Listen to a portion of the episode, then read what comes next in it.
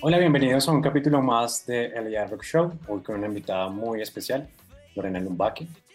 Lorena es publicista, estudió en la Universidad Central, luego también eh, marketing, si no estoy mal, y tiene varios estudios en, las univers en la Universidad de Palermo, en el Instituto Nadia, en el Instituto Emeritus, y eh, es una persona que hoy en día se dedica a un tema muy coyuntural con respecto a los datos. Ella trabaja en Human Data, es la creadora de contenido y digital de Human Data, si no estoy mal, así es Lorena. Sí, eh, Human Data es mi proyecto de contenido, es una plataforma de contenido, como bien dices. Yo en, el día, eh, en un día normal estoy haciendo labores de estrategia con mis clientes y con las marcas de mis clientes y como parte de mi filosofía de vida y de mi filosofía como profesional desarrollo Human Data, por eso es que lo describo como generadora de contenido, de momento nada de, de youtuber. Intenté hacer podcast, pero no lo logré. Así que no, de eso se trata. Perfecto. Brenda tiene más de 15 años en el campo de la tecnología, retail, trabajando también para industrias creativas y pues muy muy contentos de tenerte acá hoy en este espacio en nuestro podcast de Grupo 8.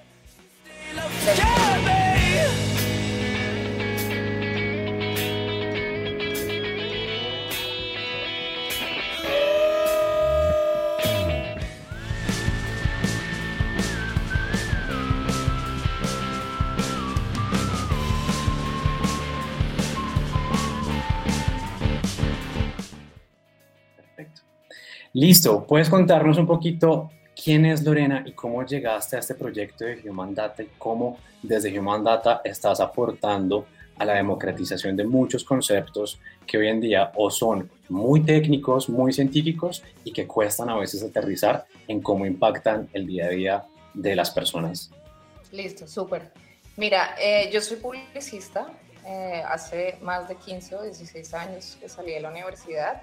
Digamos que todo empezó o empecé como creativa, luego me fui guiando más hacia la parte estratégica. Entiéndase como el, el, entendimiento del consumidor y de las personas de cara a lo, a lo que queríamos comunicar en, con, pues, con campañas o con, publicidad en general. Eso a mí me hizo un, un, cambio desde el momento en que entendí que además de la creatividad había algo dedicado a entender a las personas, ¿sí? A de verdad preguntarles, ok, ¿sí es por aquí la cosa? Si es, si es por aquí que a ustedes les interese, les toca las fibras cuando una marca les dice X o Y.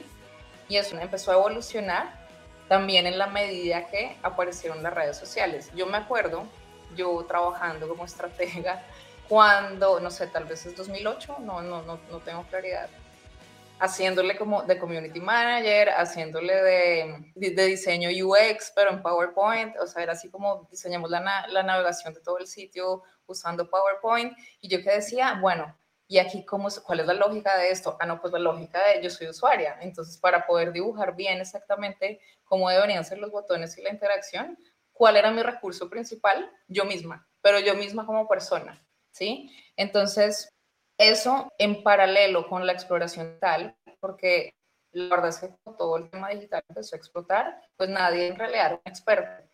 Y lo chévere de haberlo vivido en esa época es que era un laboratorio todo el tiempo.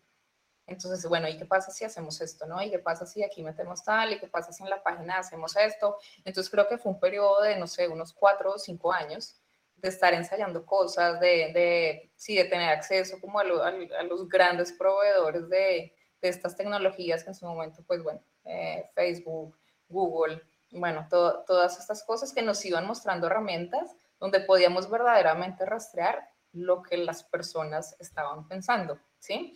Pensando, no necesariamente exponiéndolo públicamente.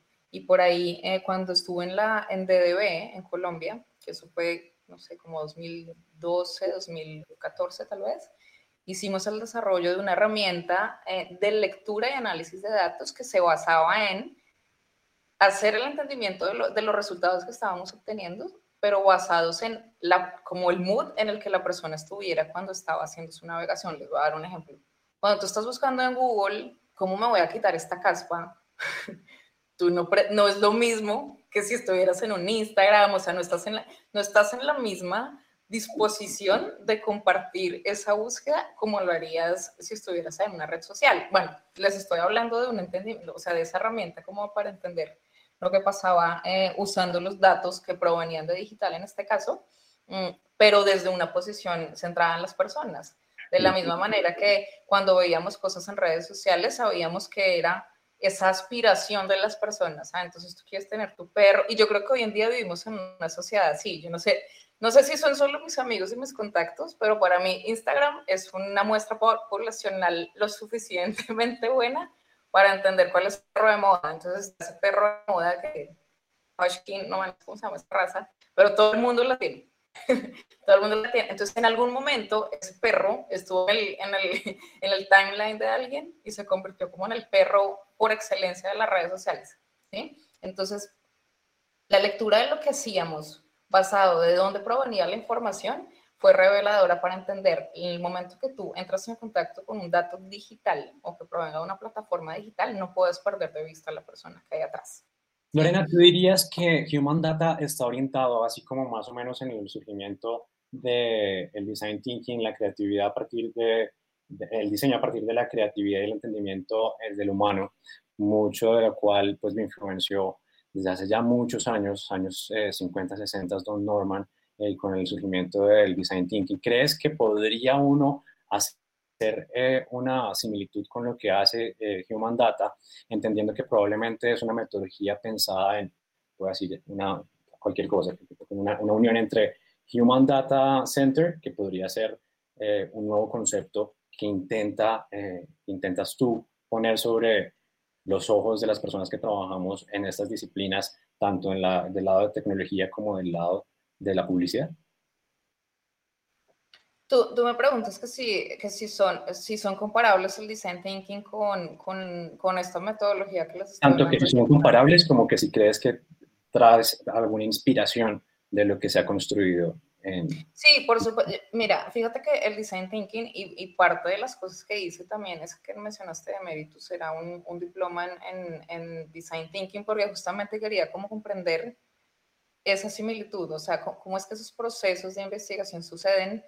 Em, digamos que en el design thinking estás como encaminado a, a, desarrollar un prototipo de algo que responde a la necesidad de alguien.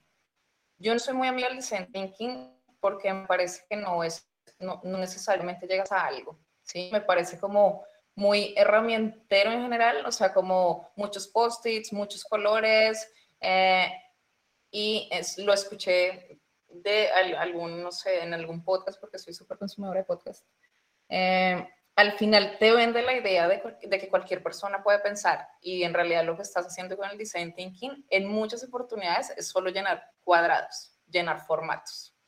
Entonces, yo pienso que el, que el, que el, que el design thinking tiene el potencial de, de hacerte llegar a, a, un tema interesante, pero no necesariamente lo logra. ¿Qué pasa con respecto a Human Data? Pues por supuesto, puedes hacerte las mismas preguntas. Yo pienso que eh, eh, eso, en eso se parecen, o sea, partes de un, ¿cómo podríamos resolver esto? Creo que con los datos no tenemos la facilidad de hacer preguntas directamente a las personas, sino más bien tenemos que ponerlos en contexto, ¿no? Que, que ya lo, lo, lo hablábamos eh, tú y yo antes de, de empezar el programa.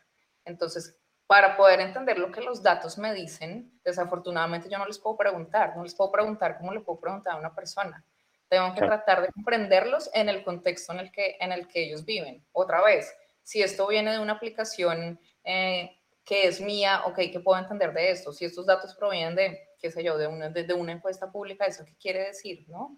Entonces, en cuanto mejor comprendes, aquí es donde se, se, se, sofistica, digamos, el análisis, pero desde, la, desde el lado humano. ¿Cuáles son todas esas variables que le pueden pertenecer a un humano, que pueden llegar a afectar tus datos para que tú no los leas eh, simplemente como el número que son, ¿sí? Que eso pasa muchísimo. De hecho, esto se parece como más a la economía. Entonces, ah, porque el, la ida, la ida, o sea, si tuvieras, por ejemplo, no sé, la cantidad de personas que fueron a restaurantes en 2020, dirías, mierda, la gente ya no le gusta ir a los restaurantes.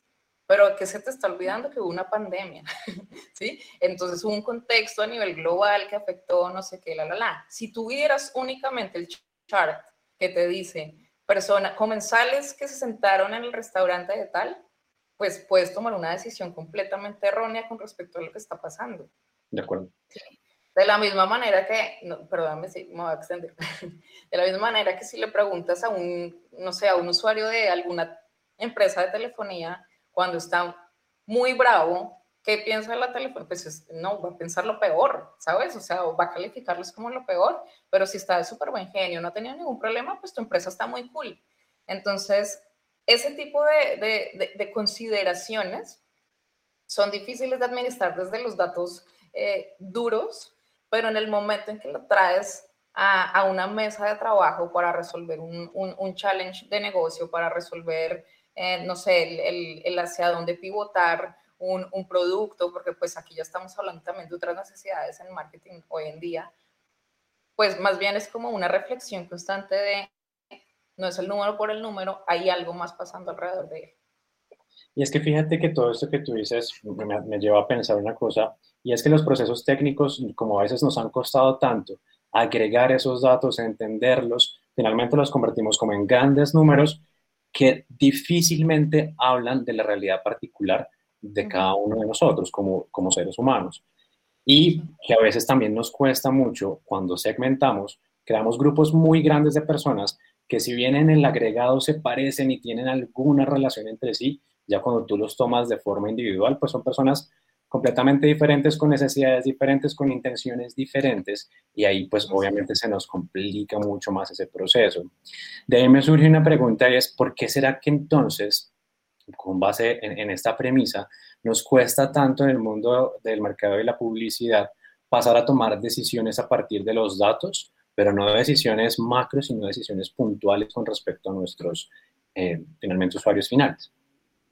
Sí, eso es una gran pregunta, porque creo que eh, estamos limitados por, por las herramientas que conocemos. O sea, yo diría que lo más cercano a poder entregar verdadera personalización eh, podría ser eventualmente como un sistema completo de CRM porque yo sé exactamente tú dónde estás comprando, dónde lo hiciste, en qué localización, tengo tu mail, tengo tu, tu, tus datos de, para enviarte un SMS, tengo trazabilidad completa de tus transacciones conmigo, etcétera, etcétera.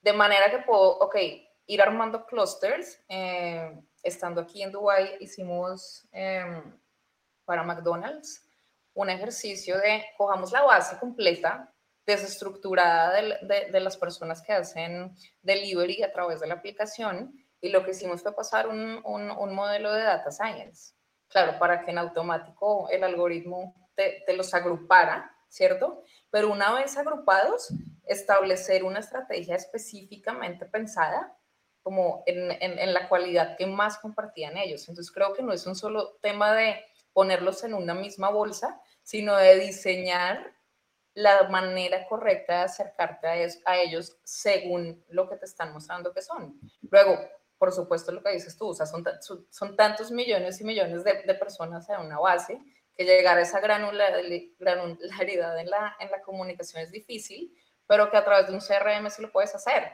Entonces, la persona volvió al sitio, tú no tienes que estar ahí mirando que volvió, e inmediato, en inmediato se, se dispara un mensaje porque tú ya lo tienes previamente considerado según los escenarios de las cosas que tú como marca le puedes proveer a esta persona en esos momentos de verdad, digamos. Pero, pero hay que llegar, o sea, pero pienso que son muy, muy pocas las compañías que están en, primero, en el nivel de poder ofrecer ese nivel de, de comunicación como tan, tan, tan completa. Y segundo, muy pocas compañías que tienen ese, ese, ese tipo de datos. Entonces, eh, pues es una súper buena reflexión para que la construyamos juntos. Totalmente. Fíjate que igual eh, todos estos temas que estamos hablando, si bien los estamos encasillando eh, dentro del mercado de publicidad, a fin de cuentas prácticamente todos los sectores de la industria eh, y todos los sectores académicos van a tener que ver con la alfabetización de los datos. Todos vamos a tener que tener al menos un 101 de qué significa ciertos términos en matemática, en estadística, pero como lo hablábamos también ahorita, no solamente eso, sino cómo yo hago que eso que estoy viendo, ese número, esos datos que yo le entrego a una compañía, luego retornen en algo positivo para mi vida. ¿Dónde crees que están ahí los principales esfuerzos, tanto desde el lado académico como desde el lado comercial, para que logremos dar algún avance en ese sentido? Bueno, eh, a ver si te entendí bien. O sea, es cómo conseguimos los datos que necesitamos para responder las preguntas de negocio que sean, ¿sí? Yo lo vería más es como nosotros como usuarios finales, yo como persona que le entrego mis datos a Google, ¿cómo luego puedo obtener algo a cambio de esa información que estoy entregando? Sí, bueno, como yo lo veo de momento, es que tenemos que atravesar una primera fase de, como dices tú, como de educación en el tema de datos. Yo decía yo al, yo al inicio, ¿no? O sea, cada uno de los que está aquí sentados en esta llamada es un sujeto de datos, o sea, cada cosa que hacemos y sobre todo ahora que tenemos un teléfono, o sea, no hay manera de despegarse de eso. Estamos generando contenido constantemente, pero creo que no sabemos el 1% de las cosas que estamos entregando, ¿sí? No solamente lo que pasa ahí, porque pues, claro, vamos a tender a imaginar que son los likes que regalamos o lo que sea, pero también si salimos a la calle hay cámaras, si vamos al aeropuerto hay sistemas biométricos, sí, o sea, hay mucha información nuestra por ahí puesta. ¿sí? Sé que hay muchos grupos encargados como de, visibilizar el que ni los gobiernos ni las compañías tienen derecho a tener esta información tuya. Luego, no hay conciencia de las personas respecto a lo valiosa que esa información es. ¿sí? Y aquí voy a citar a Black Mirror, que es increíble. Cuando estaba, sí, me puse a averiguar del, del, escritor de, pues, de esas historias que están buenísimas. Él decía, si tú le preguntas a una persona, no, si tú tienes, te quedas sin carga en el celular y yo te digo, ok, puedes poner a cargar tu celular, pero pierdes 30 segundos de vida. O sea, vas a morir 30 segundos antes de lo que tienes presupuestado morir. La gente diría, mm, bueno, son 30 segundos. Y si luego vuelve y te pasa, otros 30 segundos. y así. Y como que al final el resultado de lo que está pasando con la entrega desmesurada de tus datos no es algo que tú percibas en el tangible. Y al no perseguirlos, al no percibir el, la importancia que tiene que, que, tú tengas ese ownership de tus datos en el tangible, es difícil que se puedan tomar ciertas decisiones. Así, así yo, tanto de, no sé, de, qué tanto los quiero yo proteger hasta de qué tanto los puedo monetizar. De acuerdo. Bien, tenemos cambios recientes en la industria que nos están llevando eh, a que cada vez tengamos un mundo donde es más difícil hacer explotación de datos por temas de privacidad. Y esto no es únicamente un movimiento que claramente igual surge desde el usuario final, sino que ya muchas compañías o muchos fabricantes como Apple han tomado decisiones al respecto. Vamos a proteger tus datos, tus datos van a quedar en tu dispositivo, en tu end encrypted, que significa que solamente los ves tú y nosotros podemos ver únicamente lo que tú nos permitas. Eso pone muchos retos, no solamente para quienes hacemos eh, trabajo con esa información, sino también eh, pues para otras empresas que todavía no han tomado la decisión de cómo piensan actuar frente a esa tendencia. ¿Cómo crees tú que se puede abordar ese reto y cómo crees que va a impactar todo el manejo de la data de forma positiva, seguramente hacia el usuario final, pero de una forma también muy retadora de, cara hacia las marcas y hacia las empresas que utilizamos y explotamos eh, datos. Sí, eh, mira, yo pienso que toda la tecnología hasta hoy la ha hecho muy fácil a, a nosotros los que usamos datos conseguir datos de esa otra persona. O sea, era, era tan sencillo como poner eh, un anuncio, era tan sencillo como que te pongas un analytics, ajá, antes de que, antes de que se restringiera todo eso. Creo que se trata de hacer un trabajo juicioso de cómo es que en realidad vas a entablar una relación con tus consumidores. O sea, es diferente sacarles información cada vez que interactúan con algo a construir un conocimiento basado en una relación que tú tienes con con, un usuario. Entonces, no sé, o sea, las, no voy a hablar de Nubank, por ejemplo que es, o sea, cuando se había visto en la historia de un banco que la gente lo amara, que la gente se quisiera poner una, una camiseta del banco o cosas de ese estilo, ¿sí? La relación es tan fuerte, tan íntima, tan de confianza, tan de todo, que creo que pueden llegar a, a preguntar lo que ellos quieren sin, sin, que necesariamente se den cuenta, o sí, ¿sí? Entonces creo que es un stop clarísimo de decir, ok, si antes lo hacía de manera desestructurada, creía que lo podía tener por acá, ¿cómo es que ahora, con las credenciales que yo tengo, porque no sé cómo lo perciban ustedes, pero yo como estoy en la intersección de marca más digital, para mí es como, mira que hay un florecimiento de la, de la manera como las, como las compañías comunican sus marcas, porque sus marcas sí tienen valor, ¿sí? Lo que tienen que decir o como, o, como tienen que entablar una relación con un, con, con un, consumidor, ahora sí tiene valor, ya no, está tan supeditado al, performance, sino que te tienes que poner la camiseta mucho más, digamos, disciplinadamente para hacer las cosas bien, para que no sea como tan dientes para afuera. Es, es, un tema difícil porque yo creería que muchos van a arrancar de, prácticamente de ceros. Y, es, y esa información de, ok, usemos información para tomar decisiones, pues no hay tal, ¿no? Nos va a complicar un poquito la forma de caminar, pero también nos va a enfrentar con una decisión que finalmente es clave, y es que mucha de la publicidad hoy en día, eh, exceptuando esos casos, esos unicornios, esos, eh, eh, esas empresas raras que ya han entendido el cambio, sigue siendo muy paisajes. Tú ves el remarketing, ves mucho de lo que se hace en digital, y es impacto, impacto. Yo tengo que llegar a más, tengo que ampliar mi base de usuarios, muchas veces sin el sentido de por qué lo hago o qué tipos de comunicaciones estoy generando con el cliente, con el usuario final. Entonces, en ese sentido, ¿cómo, y creo que un poco ya lo respondiste, pero igual quisiera ver si, si podemos ahondar más, cómo hacer que las marcas tengan comunicación relevante y que utilicen toda esa información, poca o mucha que puedan tener, para generar eh, hilos de conversación que nos lleven a tener esas relaciones. Sí, fíjate que no es solo privilegio de unicornios. Yo pienso que una persona que tiene su, su negocio montado en Instagram sabe muchísimo más de sus consumidores que una marca que tiene una gran base de datos.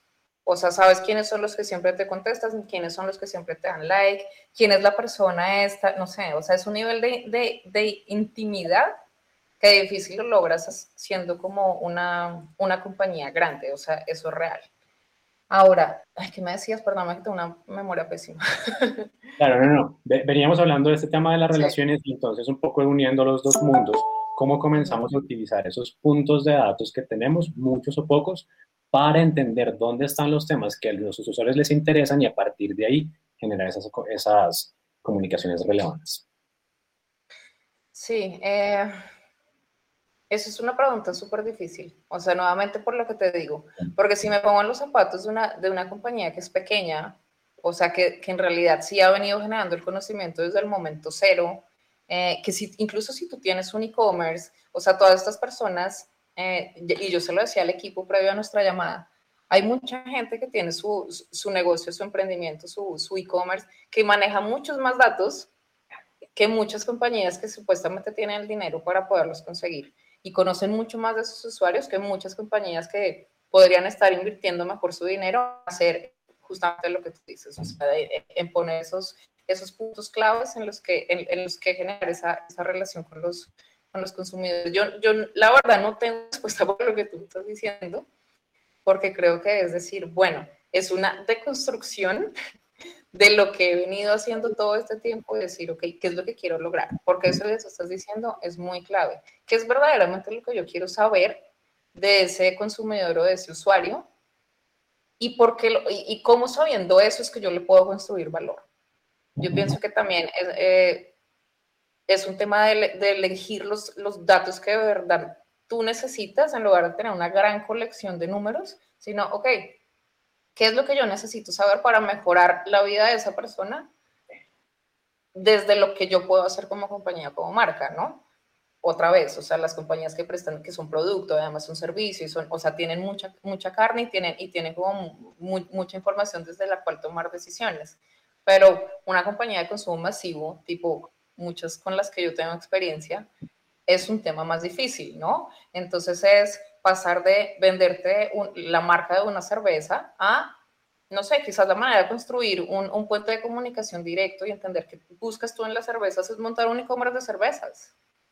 Y ya estás, ¿no? Entonces, ah, quieres personalizar eh, tu, tu, cerveza hoy, quieres eh, que le metamos sabores, quieres que, te, quieres que lo, acompañarlo con tal comida, ¿cuántos van a ser? No sé, o sea, pienso que incluso puede ser un, un, un tema que los invita a diversificar eh, la manera como, como desarrollan plataformas también para comunicarse con la gente. De acuerdo. Bien, finalmente también, Lorena, hay, una persona, hay un psicólogo que de formas diferentes comienza, vuelve y se hace relevante cada vez más, eh, de forma a veces un poco forzada, pero recientemente con, con, mucho, más, mucho más sentido, y es Carl Jung. Carl Jung siempre, los que hemos estudiado publicidad, de alguna u otra forma hemos tenido que ver con él, muchos de ellos, muchos eh, psicólogos eh, más freudianos lo desacreditan por sus teorías muy místicas y por su trabajo también de pronto poco juicioso, pero de alguna manera uno siempre ha tenido contacto con esta persona.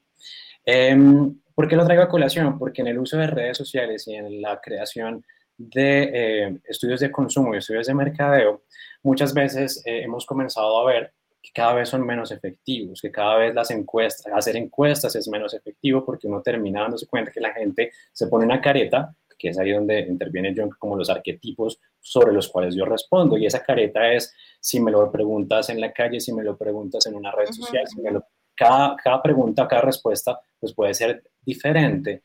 ¿Cómo tratar de navegar a veces en ese, en ese mundo donde yo igual necesito información de mi consumidor, pero mi consumidor cuando ve que yo le estoy pidiendo esa información, asume una posición o asume una careta para responderla y cómo ir realmente a dónde están las intenciones de las personas, pues para finalmente poderlos entender.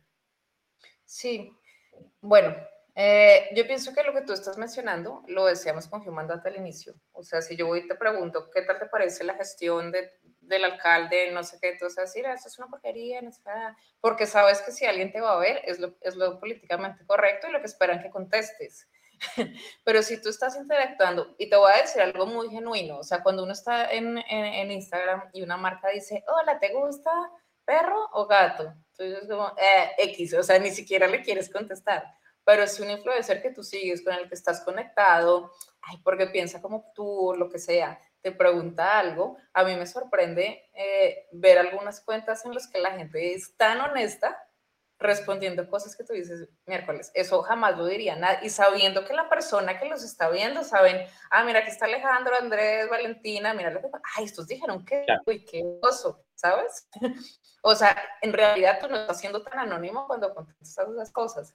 Pero yo me regreso al tema de, de ser genuino. O sea, sí que el tema digital nos ha empujado a a, mí ya no me gusta usar la palabra humanizar porque me parece muy 90, muy 2000, muy 2010 eras, ¿sí? Pero, pero creo que sí, si algo es cierto es como que lo que exigen las personas es un, es un, es un nivel de, a ver, ganarte la confianza para que la persona sea íntima contigo, a, llegar al punto de, de, confesarte sin, sin tapujos algo, no es fácil.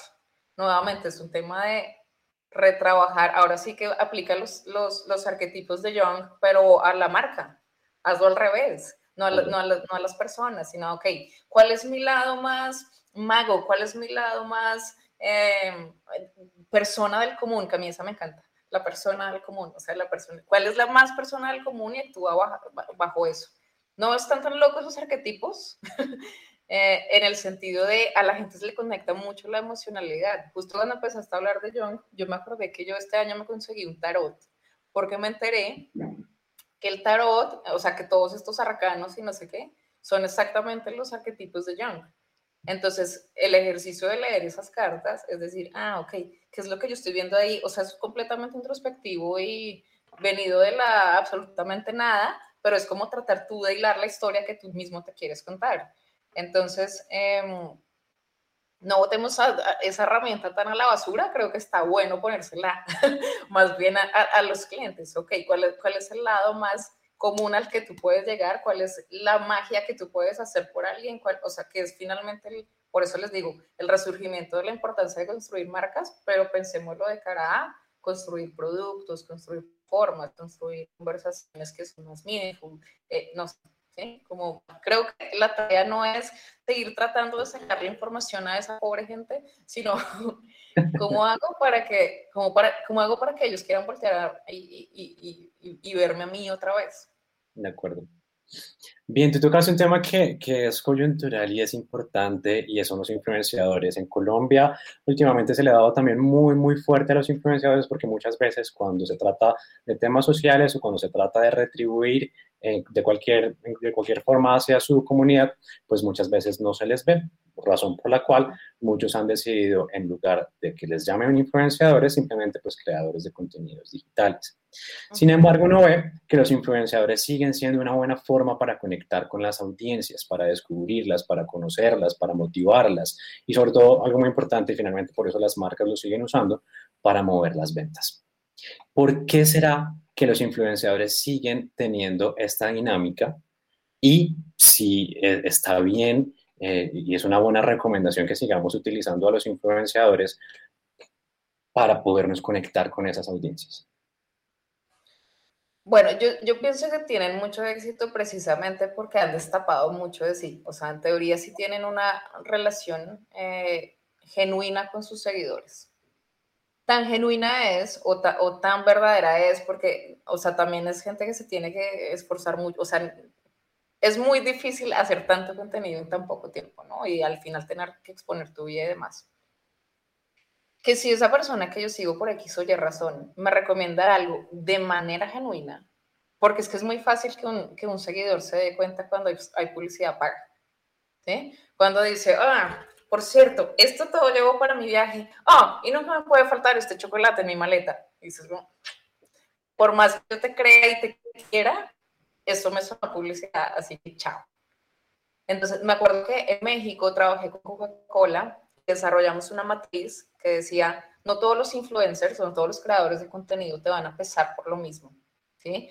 Unos tienen un valor eh, mediático, que es a esta persona llega a, muchísimas personas, pero además se correlaciona con, entonces tienes un influencer que se conecta con otros influencers, ah, ok, aquí tienes un valor de, no sé, como de, de red. Ok, si tú tienes un, que justamente usábamos arquetipos, ahora que recuerdo, que decíamos, este es el bufón, el que llega a muchísimas personas, pero no tiene como verdadera, verdadera relación con nadie, así como que todo el mundo lo ve, todo el mundo se muere la risa, no sé, alguna cuenta de memes, o sea, la cuenta de memes la ve todo el planeta, bueno, todo el país, lo que sea, lo comparten, pero si la cuenta de memes te, te, postea algo de una marca, no, no, no es el lugar, ¿sí? En cambio, ah, si tú tienes una, ya no se me olvidaron los arquetipos que usábamos, pero si tú tienes una persona en su nicho eh, con muchísima credibilidad para un tema y, y, y, te hace la publicidad de algo que, que, sabemos que sí lo usó, porque yo pienso que los influenciadores también se cuidan mucho de eso, como antes de recomendarles esto, use 10 días, 20 días, 15 días, que es como lo mínimo que esperas. Yo me acuerdo que con Coca-Cola querían hacer como que Juan Pazurita, bueno, un mexicano que es muy famoso, hablara de tal marca de, refresco. Y dijeron, no, eso no lo pueden hacer porque el man ya se ha declarado fan de Coca-Cola. Entonces, no, ya no lo puedes hacer. Entonces, no es tan, no es tan fácil como ponerle a esa persona el producto, o sea, hacerle product placement. Ahí es cuando fallamos los de la industria, queriendo traer las fórmulas del pasado y poniéndolas en el, en el ahora. Porque la gente sabe muchísimo más y, o sea, y tiene una relación súper íntima con esas personas. Entonces, de la misma manera, esas personas que salen y los defienden, cuando les pasa, cuando alguien los critica, ¿sí? Entonces, otra vez, es un tema de, de construir como de verdad intimidad. Creo que ellos han logrado tener un tono que difícilmente una marca le puede llegar ahí. De acuerdo. Creo que eh, para ir ya más o menos cerrando, ha habido un concepto muy presente durante toda esta conversación y es ser genuino, que lo hemos expresado de diferentes formas, crear intimidad, crear relaciones y cuando se logra entonces realmente tocar, ser coherente y tocar a esa persona en su core, en su, en su centro, es cuando esa persona está más dispuesta a entregarnos datos reales, a comunicarse con la marca y a tener una relación finalmente de doble vía, ¿no? Sí. Lorena, recomiéndanos porfa un libro. Algo que tú hayas leído recientemente. Un libro. Bueno, déjame pienso. Yo leo muchas novelas. De hecho, he estado leyendo solo novelas de, de autoras mujeres. ¿sí? De Melba Escobar, que es una caleña que me encanta. Ahora mismo no tengo, no tengo los nombres cerca. Isabel Allende. O sea, me he dedicado solo a leer mujeres porque son grandes storytellers. Entonces mi recomendación es eh, lean, lean historias, porque creo que en la manera como, o sea, como vas entendiendo que se cuenta una, una historia, está, hay, hay, una gran riqueza, ¿no? O sea, como es que un libro te tuvo envuelto o conectado o leyendo una, un sinfín de hojas, porque la historia estuvo muy buena. Creo que es un libro, es, perfecta, es perfecto ejemplo de algo que no te generaría engagement jamás, pero a través de una historia lo puedes tener. Qué buena respuesta. Lorena Lumbaque, muchas, muchas gracias por este espacio. Qué gran conversación. De verdad, vamos a nutrir un montón, no solamente a nuestros equipos, sino a todos quienes nos escuchan. Y seguramente, si te parece, sería muy, muy chévere que tuviéramos una segunda parte y seguir ahondando sobre todo esto que hablamos. Claro que sí, me encantaría. Perfecto. Bueno, muchas gracias. Nos vemos en un siguiente episodio. Vale, gracias. Vale, chao, chao. Chao.